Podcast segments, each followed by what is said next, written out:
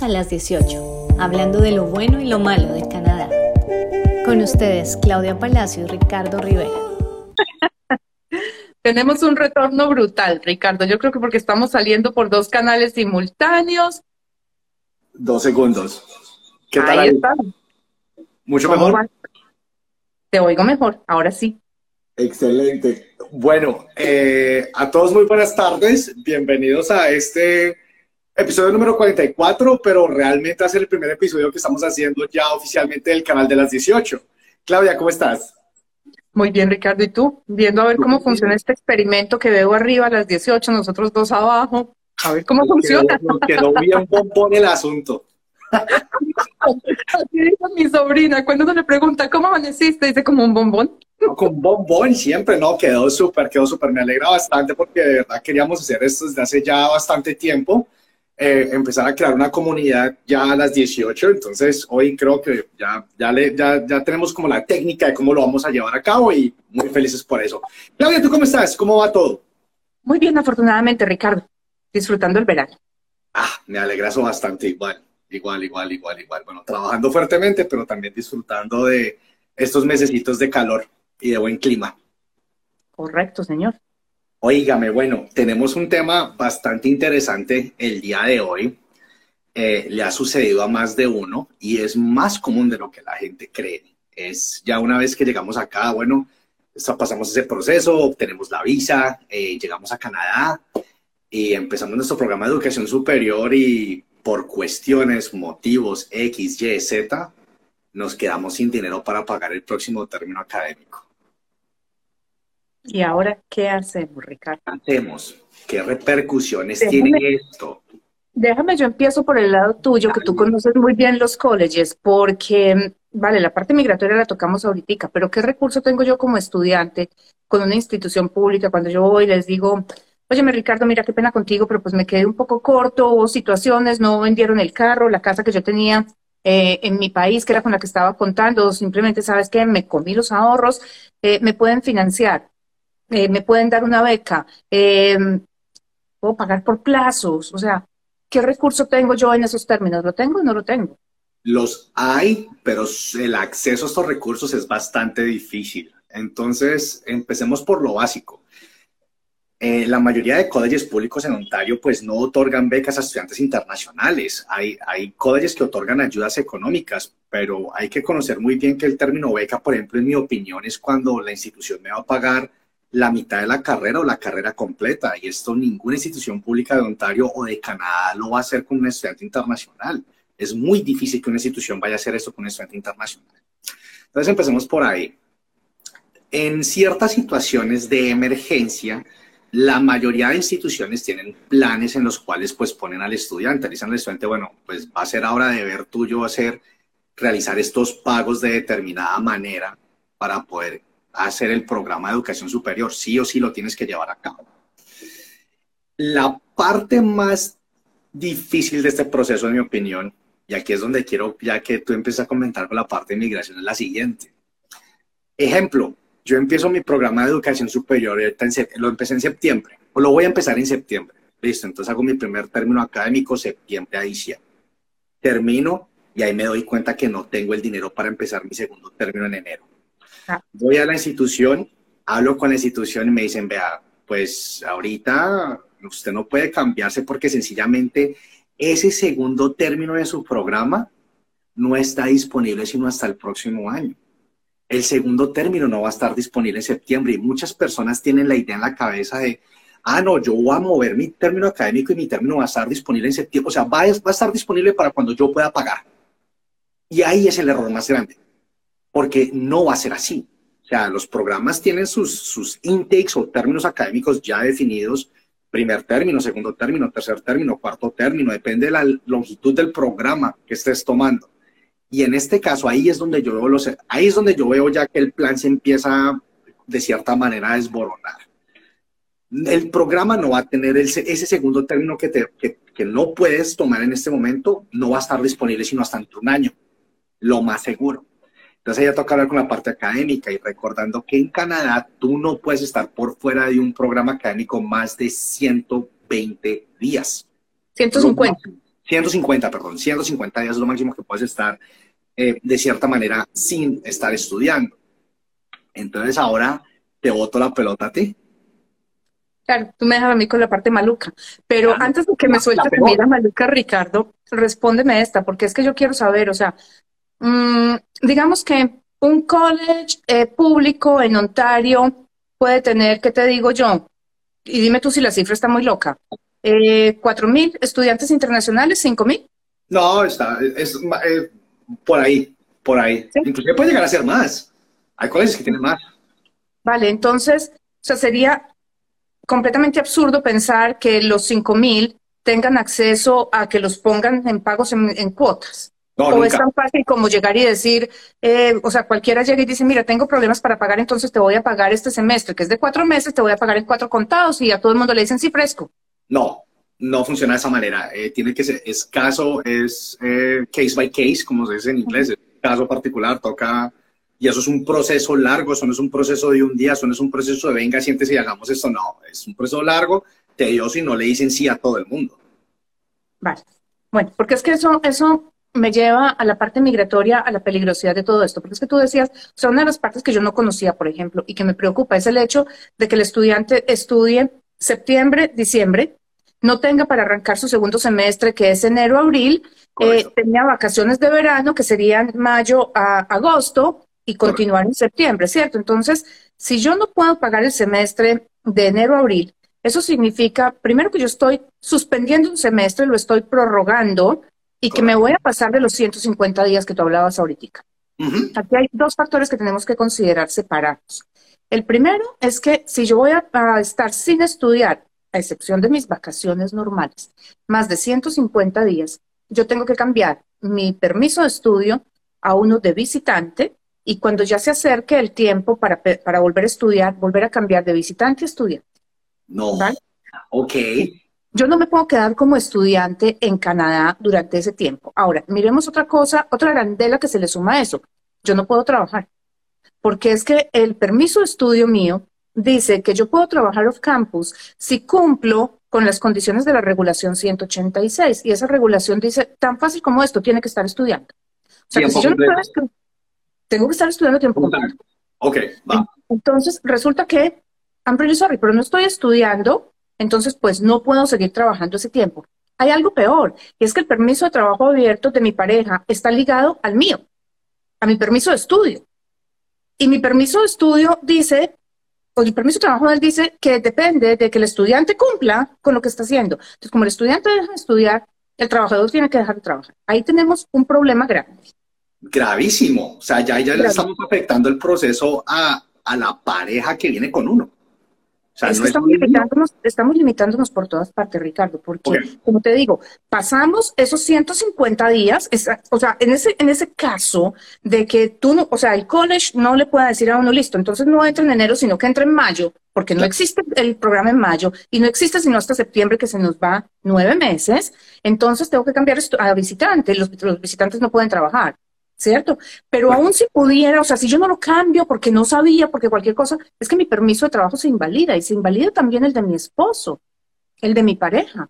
Porque es que además Canadá no le va a mandar a nadie una carta que diga, eh, como nos dimos cuenta que usted no está estudiando porque el college reportó, entonces acuérdese que usted no puede trabajar y dígale a su marido, por favor, que no trabaje.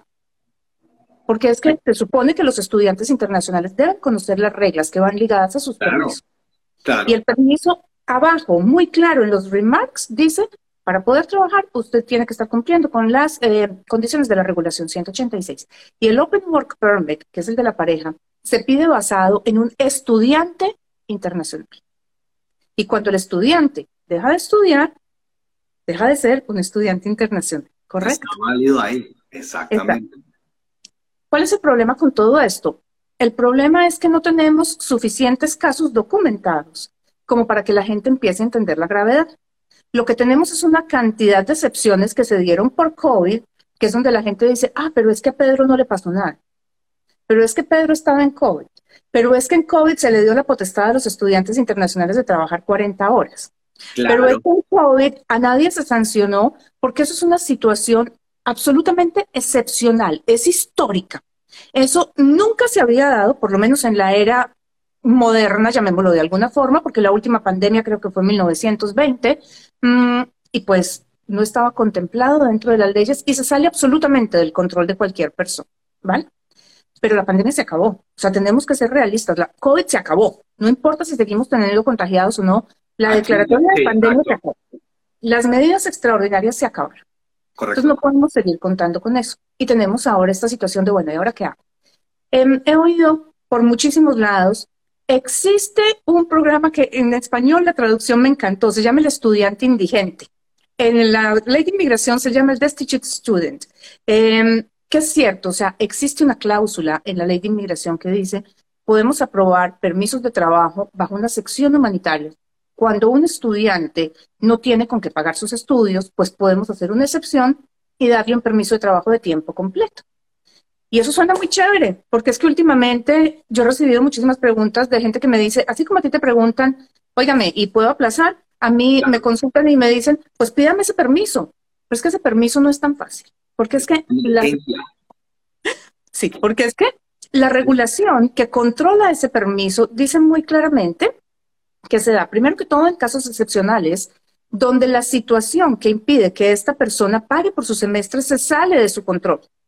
Y que hay casos que son, digamos, lógicos, porque así lo dice en caso de guerra, en caso del colapso del sistema bancario del país de donde proviene la persona, porque eso es lógico, o sea, yo no puedo controlar eh, o sea, que la banca cierre, o sea, hicieron un corralito otra vez en Argentina, por ejemplo. Donde... Un, estudiante ucraniano, por ejemplo, en estos momentos que esté pasando a través de esto, a ellos de pronto esta, esta, esta ley de emergencia les aplicaría.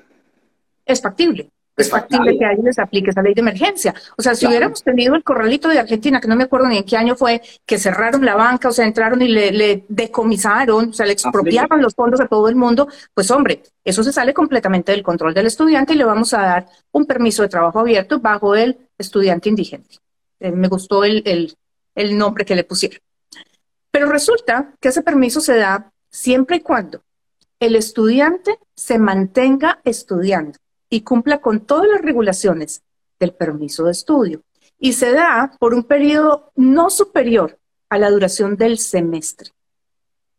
Que y recordando que un semestre término académico no son seis meses, sino cuatro meses.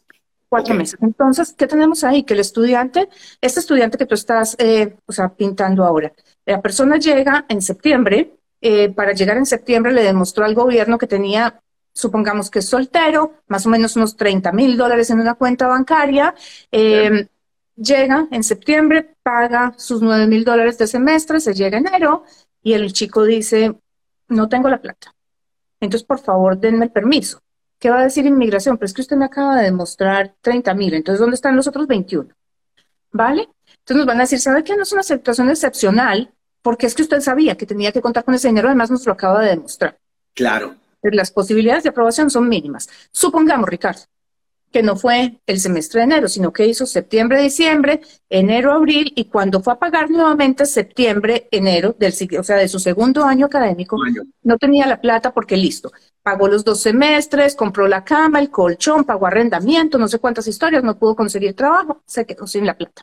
Ya.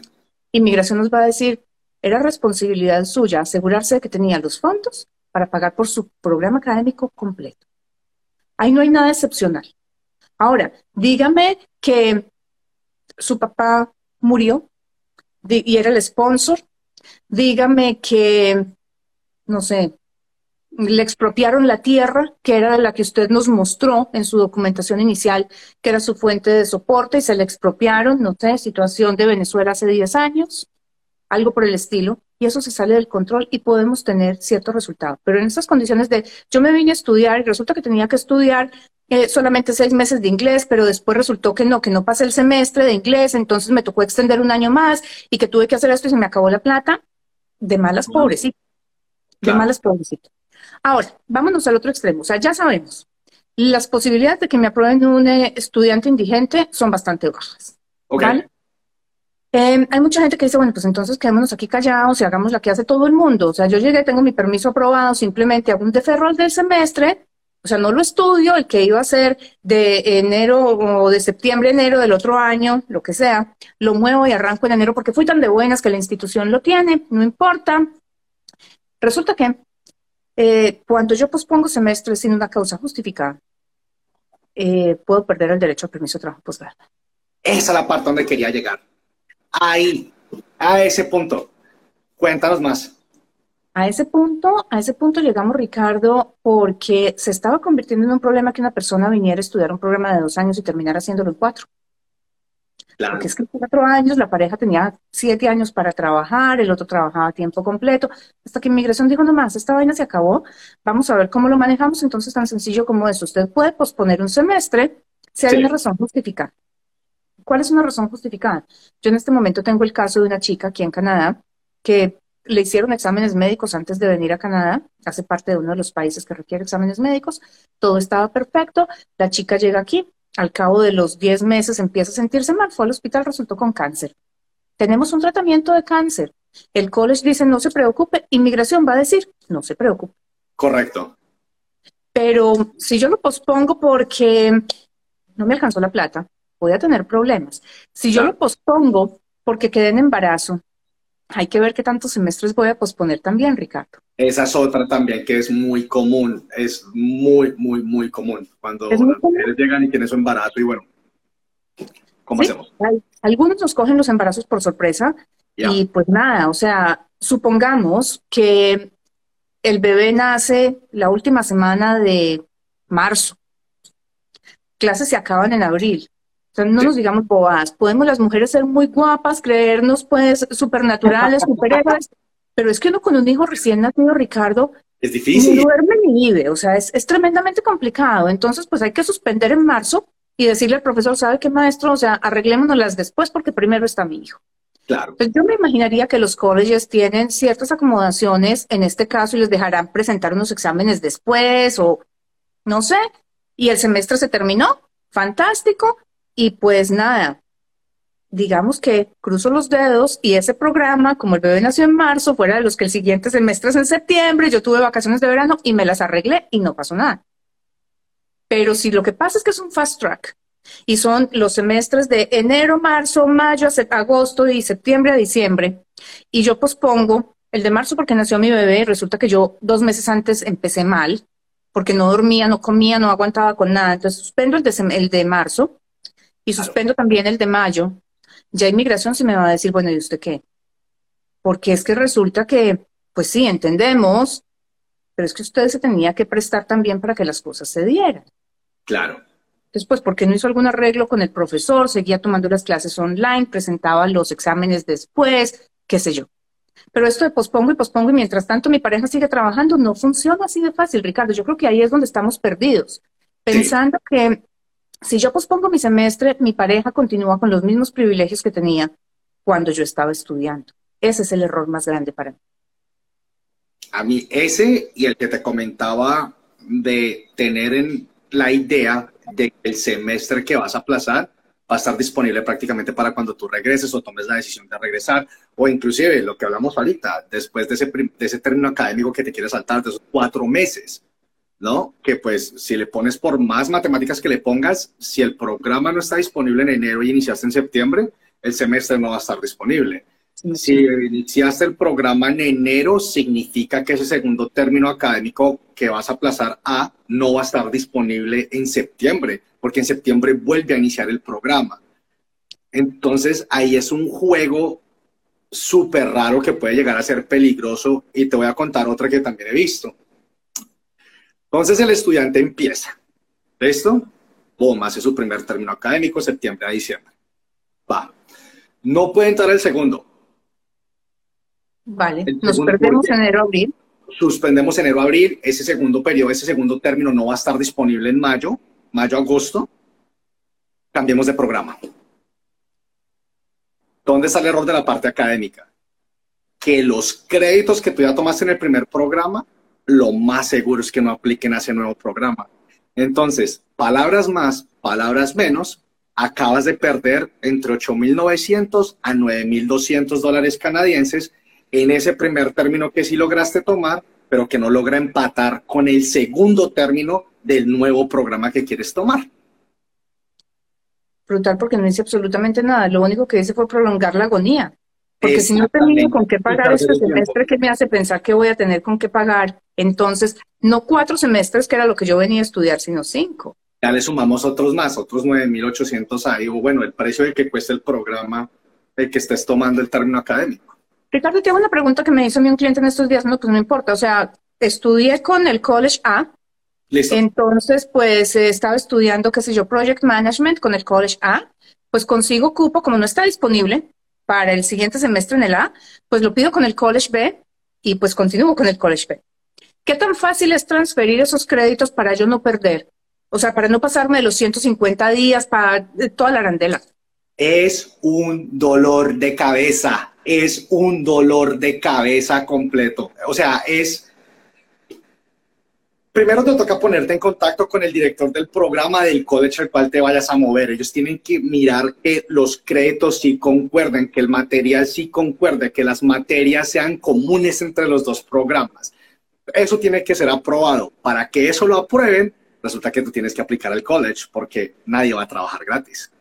Tienes que primero que aplicar al college, tienes que hacer todo el proceso, tienes que obtener una carta de aceptación, tienes que ir pagando para obtener la carta de aceptación. Ese, ese, esa tasa de el confirmation fee, o sea, el costo para confirmar tu cupo en el programa lo vas a tener que pagar. Y mientras que estás haciendo todo eso, tienes que ir hablando con los directores de los programas. En algunos casos sí, o sea, se suele dar de que las materias son muy similares y bueno, este estudiante que viene de, de College X puede entrar a College Z porque pues todo está en común.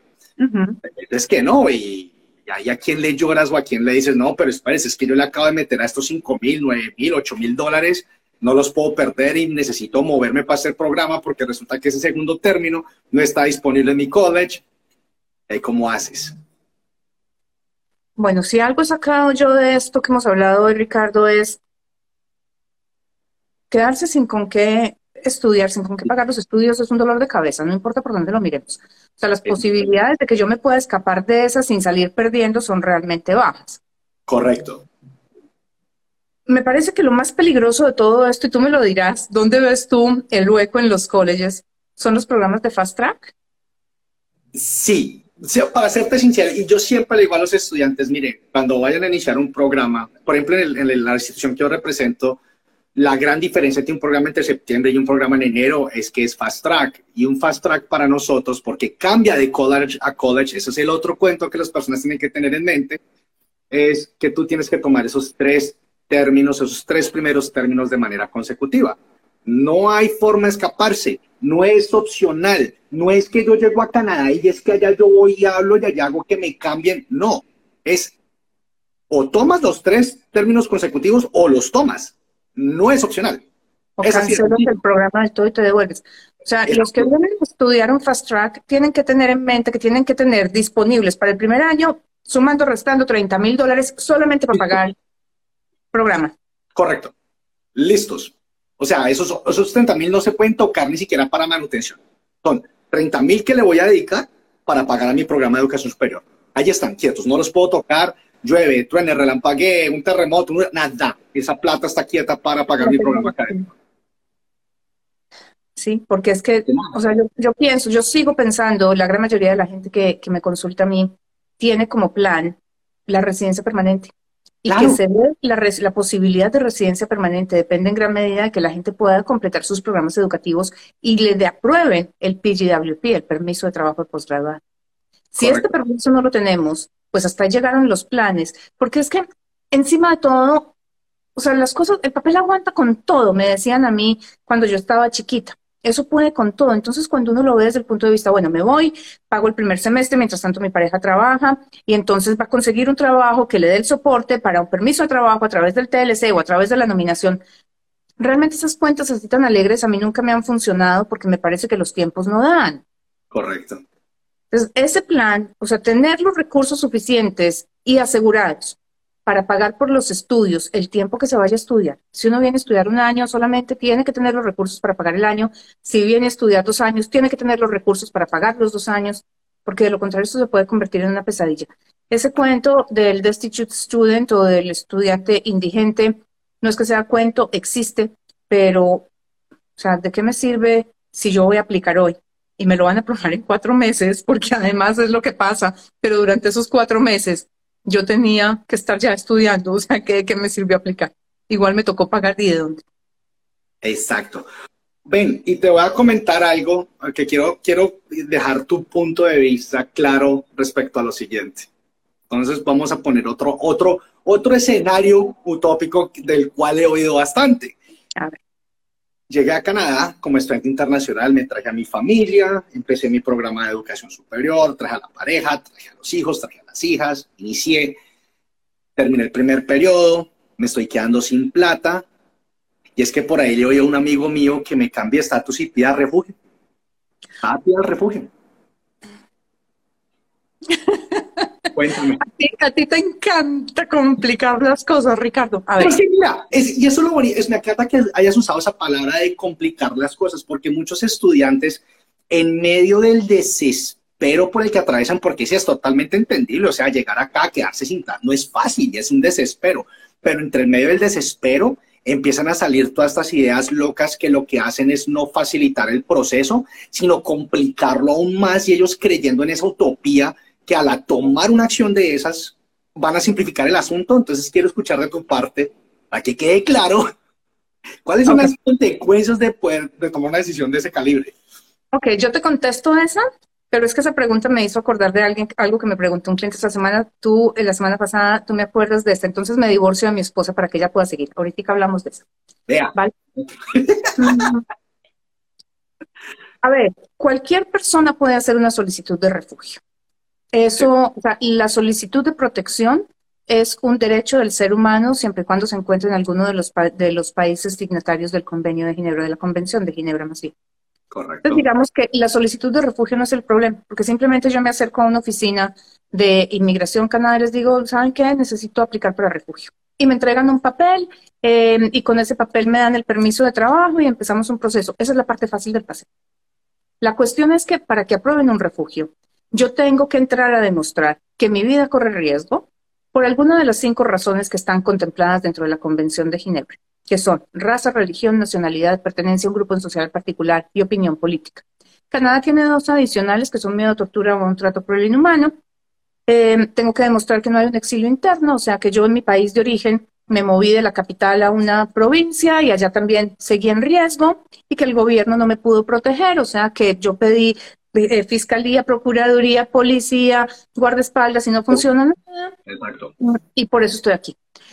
Cuando inmigración vea más bien el IRB, que es el que maneja refugio, vea que yo llegué aquí como estudiante internacional, que yo estuve aquí seis meses, que después pedí refugio, la pregunta del millón que se van a hacer ellos es, ¿esto es una situación económica o es un riesgo de, muerte? ¿Cuál de las dos es? O sea, mis posibilidades de negativa ahí son brutalmente altas. Hay una categoría de... Dime. 99.9%, ya, arrancando el proceso. Arrancaron con el pie izquierdo el proceso de refugio. Suma que otros nueve más si quieres, para que quede 99.99. Son bastante altas, Ricardo. Hay, el surplus es una categoría de refugio que piden las personas que están por fuera, mm, pero se presenta una situación en país de origen que definitivamente los pone en riesgo. O sea, eh, montémonos esta película. Tenemos un periodista mm, que ha sido un crítico de un político, em, está, sale de, pongamos cualquier país, el país Z, llega a Canadá, em, está haciendo aquí algo de paseo, de turismo, lo que sea, mm, y hay cambio de gobierno y el tipo fue el crítico, el que le sacó todos los trapitos al sol, y el candidato electo fue justamente la persona a la que él le tiraba rayo por todas partes y pues hombre, este tipo sabe que con esa dictadura que se abre va a ir a parar a la cárcel, entonces pues puede pedir refugio estando afuera y digamos que es un caso válido. Pero fíjate que estoy hablando de algo de este tamaño, o sea, no estoy hablando de que, no, es que mi papá recibió una llamada porque hay mucha violencia en la finca, no. Exacto. Estoy hablando de un personaje reconocido que tiene una situación muy particular, que es fácilmente identificable, y en ese sentido, digamos que el hecho de estar por fuera Em, del país por ciertos meses, incluso dentro de Canadá, pues no lo va a afectar. Em, no sé, todos deben haber eh, oído las historias de periodistas justamente latinoamericanos que con los cambios de gobierno mm, en los países latinoamericanos, en Perú, en eh, Venezuela, en Argentina, pues ellos que eran los críticos de los gobiernos entrantes tuvieron que buscar alguna, alguna escapatoria y están algunos en Canadá, otros en Estados Unidos, pero han sido protegidos justamente por eso. Por lo demás, yo llegué como estudiante internacional y ahora pido refugio, mis posibilidades negativas son brutalmente altas. la consecuencia de esto, Ricardo, es que cuando a mí me niegan el refugio, arranquemos por el principio, el día que yo digo, señores Canadá, yo necesito protección, Canadá me dice, listo, Claudia, vamos a empezar tu proceso, fírmame estos documentos y aquí te entrego un paquete de papelitos. Esos papelitos traen una carta que se llama un eh, Conditional Departure Order, o sea, una orden de salida o sea, condicional. Condicional. Corremos el proceso de refugio, voy a mi juicio, me dicen, lo lamento Claudia, pero pues no, o sea, tú no cumples con la definición, entonces pues, chao. Eh, quedan algunos recursos. Yo puedo apelar a la Corte Federal, puedo tener un PRA, que es un Pre-Removal Risk Assessment, entonces es la última evaluación de riesgo que se hace cuando va a salir una persona deportada de Canadá. Puedo aplicar para una humanidad de compasión y al cabo de los cuatro años, porque es lo que le dicen a la gente, pida refugio humano, que pues tiene cuatro años para que consiga trabajo y para que cambie su estatus por alguna otra forma, ¿vale? Los refugiados no pueden cambiar el estatus absolutamente nada estando dentro de Canadá. Tienen que salir. Ahí Esa cartica que nos llegó diciendo, no, Claudia, tú no cumples con la definición de refugiado, hace que esa orden de salida condicional se convierta en una orden de deportación 30 días después de la decisión. Cuando a mí me dan una orden de deportación, no es que me vayan a sacar esposada, montada al avión con cuatro guardias atrás, no, simplemente es una deportación automática. Correcto. ¿Qué significa eso? Que si yo quiero regresar a Canadá en algún momento, yo tengo que pedir una autorización para regresar a Canadá. Que me la den para procesos temporales, o sea, para una visa de visitante, eh, llevo 14 años en esto, todavía no he visto la primera. Mm, para permisos de estudio, no la conozco. Vi un par para permisos de trabajo, pero llevo 14 años, o sea, las posibilidades de aprobación son verdaderamente bajas. ¿Listo? Eh, se dan cuando me patrocina mi pareja, cuando me patrocinan mis hijos, pero normalmente para permisos temporales no, se dan para residencias permanentes. Ahora, a eso todo tengo que sumarle el tiempo que voy a estar afuera, ¿vale? Hay otro factor, puede que yo no pueda regresar a Canadá que no me interese. O sea, ya pasé aquí las verdes y las maduras, no me interesa que de hasta aquí de este país. Pero resulta, sí, pero resulta que yo tengo esa orden de deportación de ese eh, programa de refugio, de ese proceso de refugio fallido. Canadá comparte información migratoria con Estados Unidos, con Australia, con Nueva Zelanda, con Inglaterra y con algunos países de la Comunidad Económica Europea. De la misma forma en que Canadá evalúa una visa temporal, le evalúan estos países. Entonces, ¿qué van a ver ellos? Claudia Palacio estuvo en Canadá cinco años, o sea, llegó como estudiante, va y pide refugio, le niegan el refugio y entonces ahora está pidiendo una visa temporal para Australia. ¿Cuál va a ser la decisión que tome Australia? Yo me juego la cabeza, Ricardo, que va a ser una negativa. Va a ser negatividad, va a ser una, negativa. Va a ser una negativa porque va a venir a hacer lo mismo acá, va a intentar hacer lo mismo, va a entrar como estudiante y lo más seguro es que vaya a hacer un cambio de estatus y trate de quedarse. Y trate de quedarse, no puede pedir refugio, pero pero pues no va a querer salir de aquí, porque es que la cuestión es esa. O sea, si nos sentamos, eh, o más bien, no nos sentamos, nos metemos en los zapatos de una persona que está huyendo porque su vida está en riesgo, la cuestión es que no me importa cómo ni dónde. O sea, yo lo que necesito es vivir. Entonces, donde me dejen poner los pies, ya no me vuelven a sacar ni a palo.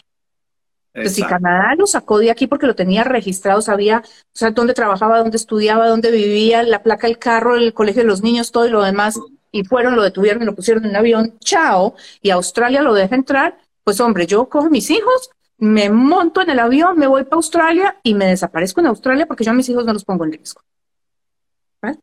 por eso es que Australia dice no visa para Claudia Palacio. Ahí está. Porque un riesgo. Pero bueno, ya te eché ese rollo.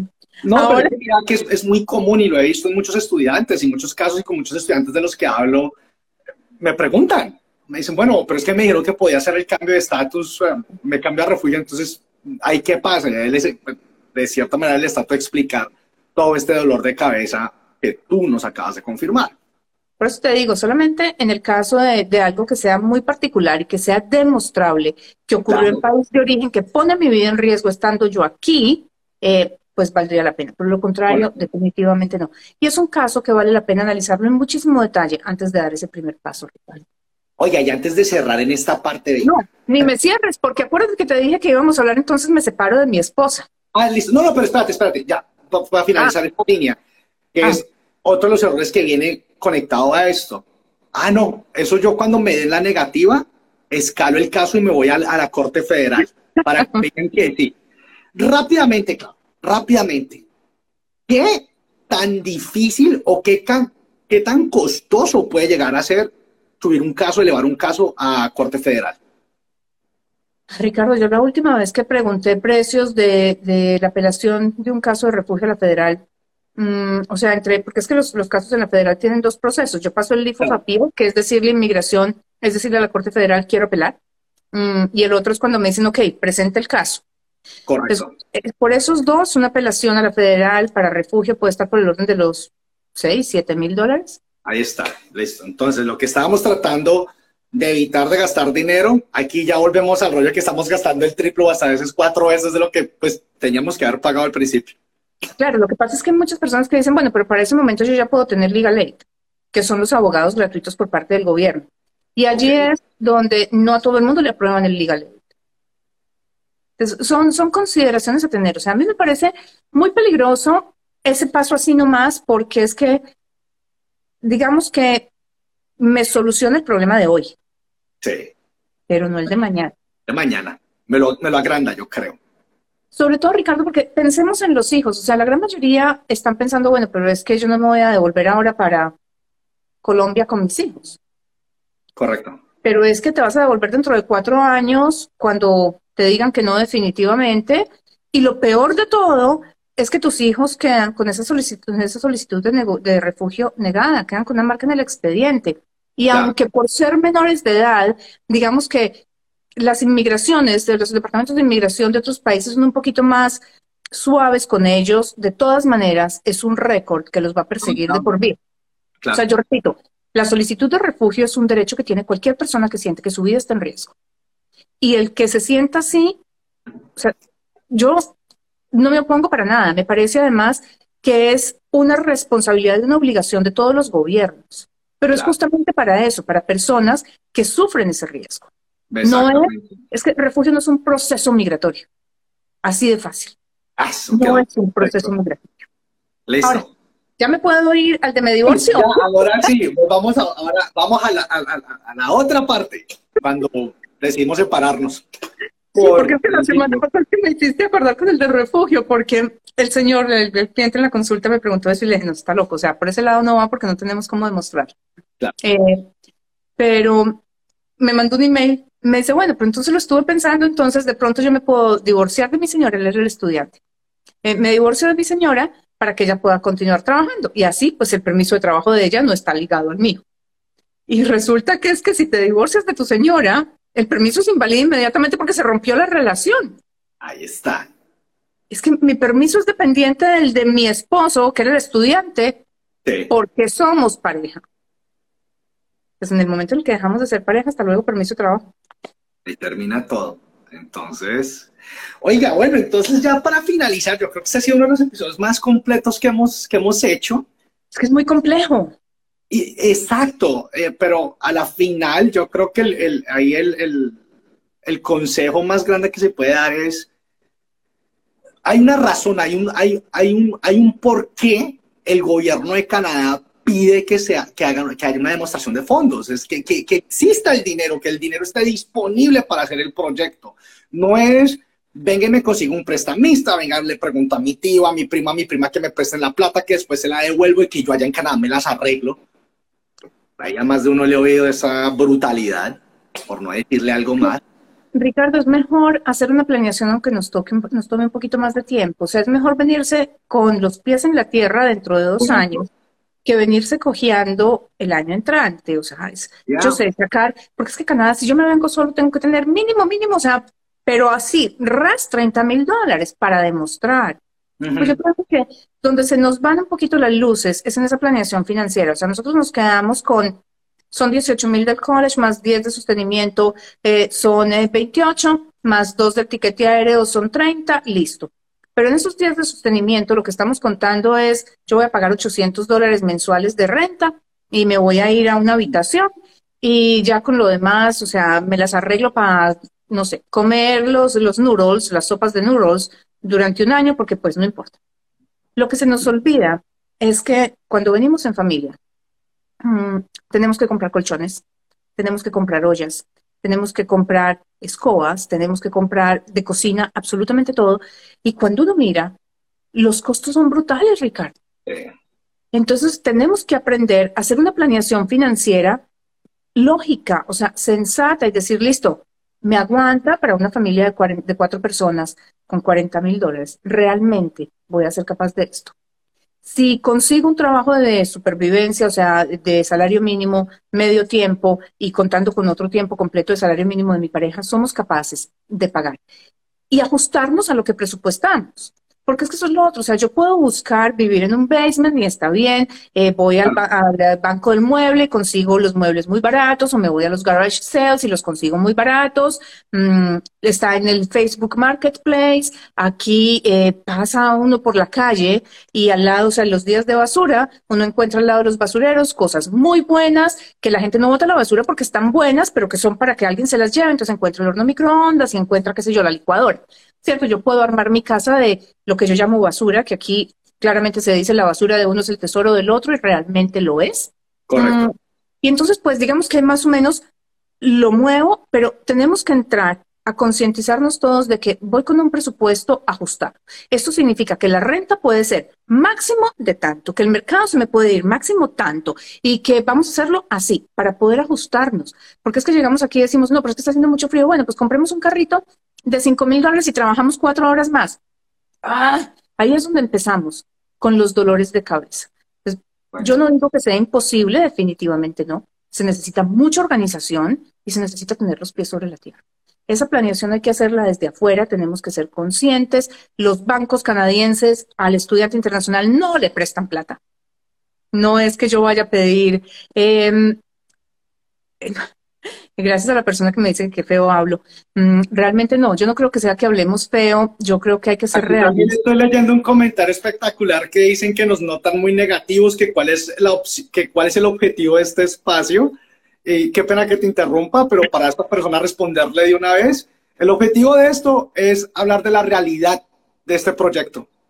No hablar de unicornios, aquí no estamos por likes, aquí no estamos para decirle a las personas mentiras ni nada de eso. Estamos hablando de las realidades, de las realidades de este proyecto.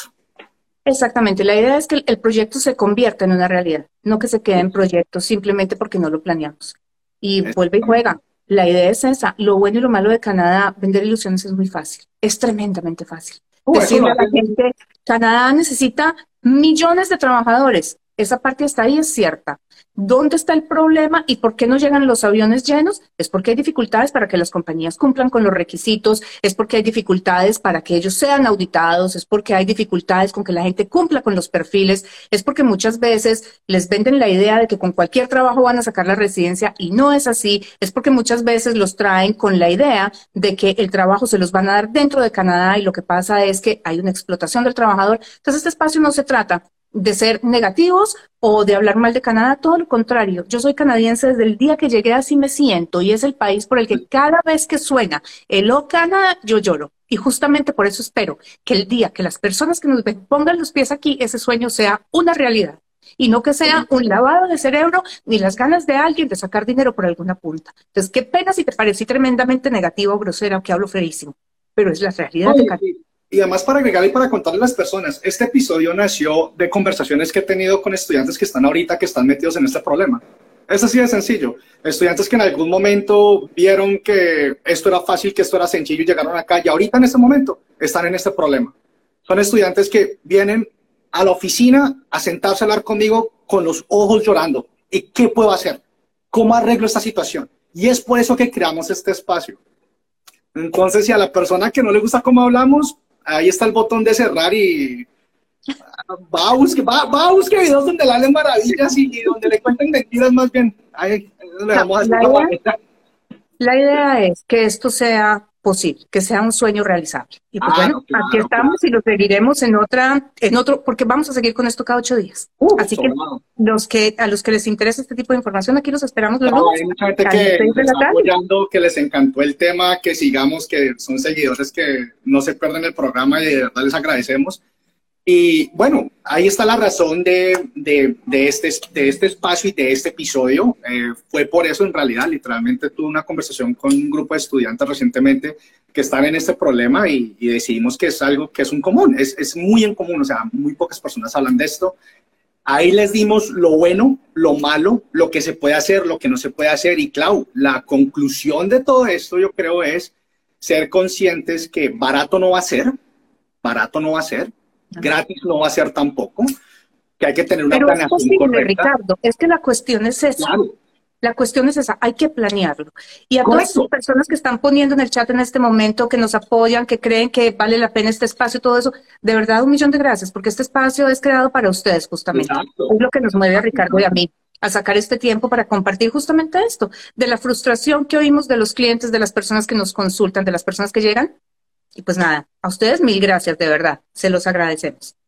Exacto, y es con todo el amor que hacemos este espacio y siempre lo hemos mencionado, la idea de esto no es arruinarles los sueños de venir a Canadá ni nada por el estilo, no, es sentarles, es, poner los pies en la tierra, esto se puede hacer, por supuesto. Si Claudia está acá, si yo estoy acá, si millones de personas lo han logrado, se puede hacer, pero háganlo de la forma correcta hoy en día en un mar de desinformación que hay afuera. Este es un espacio que en mi opinión me parece un espacio muy objetivo.